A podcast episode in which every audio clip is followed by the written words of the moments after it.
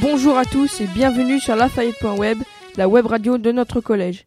Aujourd'hui, nous sommes le mardi 27 janvier et nous accueillons Dana, notre assistante allemande.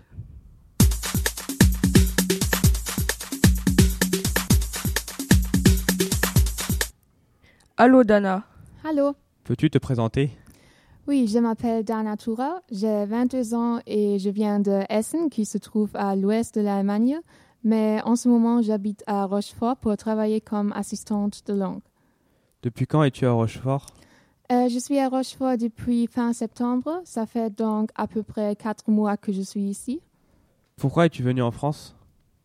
Euh, J'aime beaucoup le français et aussi la culture française. C'est pourquoi j'ai commencé à étudier le français en Allemagne. Et pendant ce séjour, maintenant, je veux améliorer mon français et aussi arriver à mieux connaître la culture française. Et euh, oui, je, suis, euh, je, veux aussi devenir prof. Et c'est pourquoi j'ai décidé de devenir euh, assistante de langue. En quoi consiste ton métier? Euh, euh, j'assiste dans euh, les courses allemands. Ça veut dire que j'aide les élèves à apprendre la langue allemande. Et aussi, je montre ma culture quand je montre, par exemple, des traditions allemandes ou aussi des chansons. Quelles sont tes autres occupations en dehors du collège? Pendant mon temps libre, j'aime beaucoup rencontrer les autres assistants pour passer du temps ensemble, parler le français et aussi pour voyager. Donc, j'aime beaucoup découvrir des, de nouveaux lieux dans la région, mais aussi dans tout le pays. Et euh, oui, j'aime aussi lire, faire du vélo ou aller au cinéma. Travailles-tu dans d'autres, dans d'autres établissements scolaires? Euh, Oui, je travaille aussi au collège Pierre-Loti et au lycée Merleau-Ponty. Qu'est-ce qui te plaît le plus à Rochefort et dans la région? Euh, J'aime beaucoup la mer et l'eau en général, et c'est pourquoi j'aime beaucoup vivre euh, dans une ville qui a un port et qui se trouve près de la mer. Jeudi dernier, nous étions le 22 janvier. Peux-tu nous expliquer pourquoi cette date est importante? Euh, Oui, c'est la journée de l'amitié franco-allemande.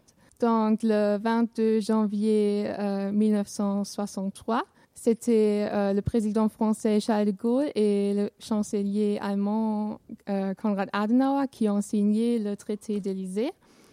Euh, et ce traité a euh, signifié le début de l'amitié franco-allemande et aussi de la collaboration des deux pays, dans par exemple la culture et la jeunesse. Et euh, oui, le traité a donc influencé les deux pays et aussi toute l'Europe. Et c'est pourquoi le 22 janvier marque un événement important. Qu'est-ce que l'OFAGE? Euh, c'est l'Office franco-allemand de la jeunesse. Et euh, oui, cet office organise des, échanges, des voyages et aussi des cours de langue.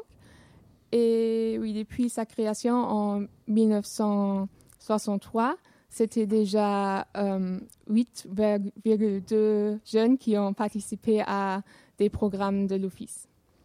Et toi, as-tu participé à un échange lorsque tu étais élève? Si oui, où et combien de temps? Qu'est-ce que cela t'a apporté?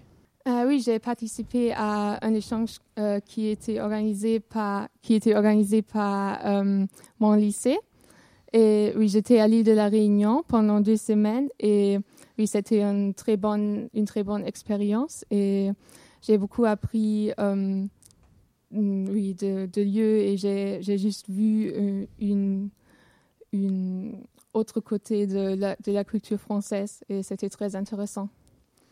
Pour terminer, peux-tu nous dire quelques mots en allemand? Ja, ähm, hallo zusammen. Ähm, ich freue mich sehr, hier zu sein und bin froh darüber, noch zwei Monate hier verbringen zu dürfen. Danke für das Interview. Cette émission est à réécouter et podcaster sur notre audioblog. Merci et à la semaine prochaine.